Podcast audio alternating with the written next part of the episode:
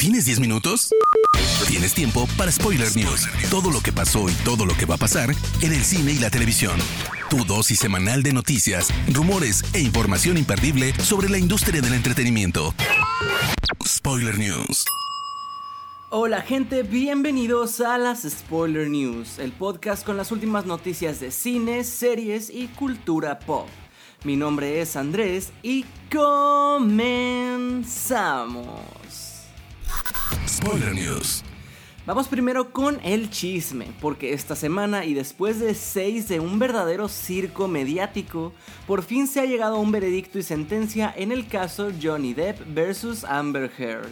Al final el jurado ha dado en general la razón a Depp y ha sentenciado a Heard a pagar 15 millones de dólares por haber difamado a su ex marido en el artículo del Washington Post tras las evidencias de su abuso doméstico aunque también se ha establecido que el actor tendrá que pagarle 2 millones a su ex a causa de que uno de sus abogados difamó también a la actriz de Aquaman en 2020. Depp agradeció al jurado con la frase Gracias me han devuelto mi vida. Por su parte, Heard aseguró estar decepcionada de que su montaña de evidencias no fuera suficiente. En la Star Wars Celebration se llevaron a cabo varios anuncios y revelaciones, sobre todo de las series de la franquicia. Sin embargo, sí tuvimos una actualización sobre las nuevas películas de Star Wars. Se reveló que el nuevo proyecto dirigido por Taika Waititi, director de las últimas dos cintas de Thor, anunciado en 2020, tiene establecido estrenarse a más tardar a finales del próximo año 2023. Por ahora no se tienen detalles de la historia ni cuenta con un título oficial, pero Caitlin Kennedy, presidenta de Lucasfilm, aseguró que todo está fluyendo bien y que no se han retrasado de ninguna manera. Parece que los 36 años de espera para ver Top Gun Maverick, secuela de la aclamada Top Gun, lejos de enfriar al público, han terminado por servirle a favor y como prueba le echamos un ojo a sus números en taquilla que la sitúan como el mejor estreno de toda la carrera de Tom Cruise. En su primer fin de semana, la cinta ha obtenido unos espectaculares 151 millones de dólares únicamente en Estados Unidos, destronando así a Doctor Strange en el multiverso de la locura. El teléfono ya no sonó. Así explicó hace un par de años Nicolas Cage el hecho de que Disney de la nada ya no contara con él para hacer La leyenda del tesoro perdido 3. Ahora el productor Jerry Bruckheimer le da un poco de esperanzas a los fans. Durante una sesión de preguntas y respuestas, Bruckheimer dijo que todavía están desarrollando un guion para una tercera parte de La leyenda del tesoro perdido y dijo que él ama locamente a Nicolas Cage, por lo que le encantaría que regresara como protagonista. Sin embargo, no hay nada confirmado al respecto y hasta ahora, las únicas noticias oficiales que tenemos sobre la franquicia es el reboot que prepara Disney Plus, donde aparecerán Justin Barta y Catherine Zeta Jones, pero que no ha tenido buena recepción. Se confirmó que Rachel Segler interpretará a Lucy Gray Bird en la precuela de Los Juegos del Hambre, la balada de pájaros cantores y serpientes. Lucy Gray Bird fue un tributo del Distrito 12 que fue entrenada por el mismísimo Corolianus Snow. Su relación se volvió sumamente estrecha al grado en el que empezaron una relación romántica, pero la paranoia de Snow le impidió poder confiar en ella. A pesar de que The Northman fue un éxito de crítica y con los fans, pero no tuvo el éxito que se esperaba en taquilla, Robert Eggers se sigue comprometiendo con el cine independiente y aseguró que prefiere pensar en otro tipo de estrategias de lanzamiento antes que dirigir una película de Marvel o de superhéroes. Necesito nuevas estrategias en términos de lo que propongo a los estudios. No voy a dirigir una película de Marvel y tampoco voy a buscar hacer algo con Spawn o nada así. Voy a seguir haciendo lo que hago, pero allá afuera está nervioso, ¿sabes? Está nerviosos. Los costos de The Northman oscilan entre los 70 y 90 millones de dólares, pero solo recaudó 67 en taquilla global, por lo que se puede considerar un fracaso económico para Universal Pictures. Spoiler News. Pasamos a las noticias de series y les cuento que la cadena AMC ha estrenado Sleeping Jimmy, un spin-off animado de la exitosa Better Call Saul, que cuenta las aventuras de un joven Jimmy McGill en Chicago.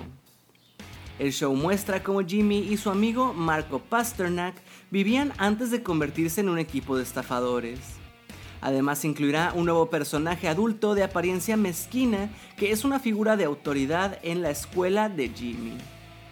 Además de este, se planean más spin-offs como Cooper's Bar, un show animado protagonizado por Rhea Seahorn como Kim Wexler. Obi-Wan Kenobi se acaba de estrenar, pero la actriz Moses Ingram, quien interpreta a la tercera hermana, ya tuvo que denunciar el acoso racista que está recibiendo en redes sociales. En este momento me cuestiono el propósito de contarles esto así, dijo Ingram a través de un video en Instagram, donde reveló que desde su aparición en el show se ha llenado de mensajes racistas y amenazantes. No hay nada que se pueda hacer, no hay nadie que pueda detener todo este odio. Después de esto, Ingram recibió apoyo de varios artistas, como por ejemplo su compañero Iwan McGregor, quien aseguró que esos no son fans de verdad. Y la cuenta oficial de Star Wars mencionó, hay más de 20 millones de especies en el universo de Star Wars, no elijan ser racistas. A Netflix le urgía una buena noticia y llegó Stranger Things. La cuarta temporada del show ya fue vista durante 287 millones de horas, superando el récord que tenía The Bridgerton y convirtiéndose en la serie de habla inglesa más exitosa en la historia de la plataforma.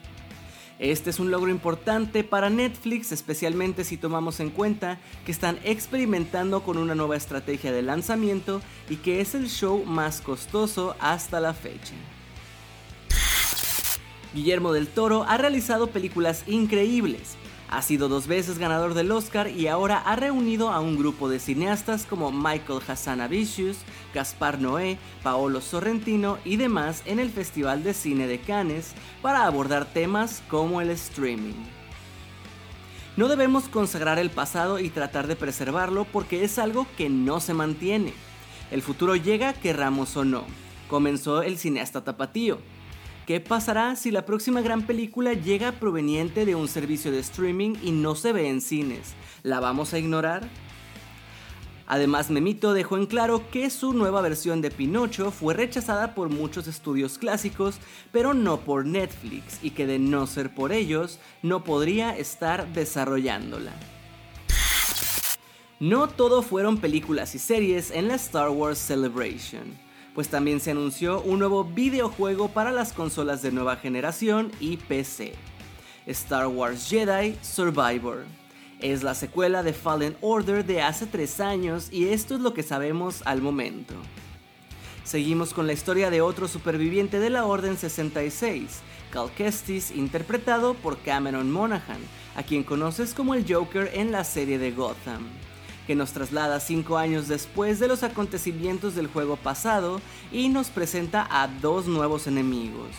Un senador desconocido que recibe el sable de Cal después de que éste sea vencido por un misterioso guerrero de sable rojo, aunque no sabemos si será un Sith, un Inquisidor o qué. Y si bien esto no tiene confirmación, se dice que por las fechas y como tanto Cal Kestis como Obi-Wan son supervivientes de la Orden 66, podrían toparse ya sea en este juego o en la serie del maestro de Anakin Skywalker. Spoiler News.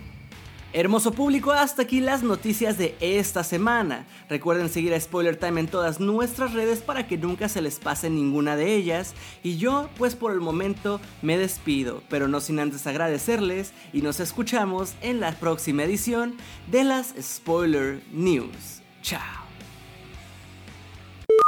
Termina Spoiler News y comienzas la semana informado. Te esperamos el próximo lunes a primera hora para ponerte al día en menos de 10 minutos. Spoiler News.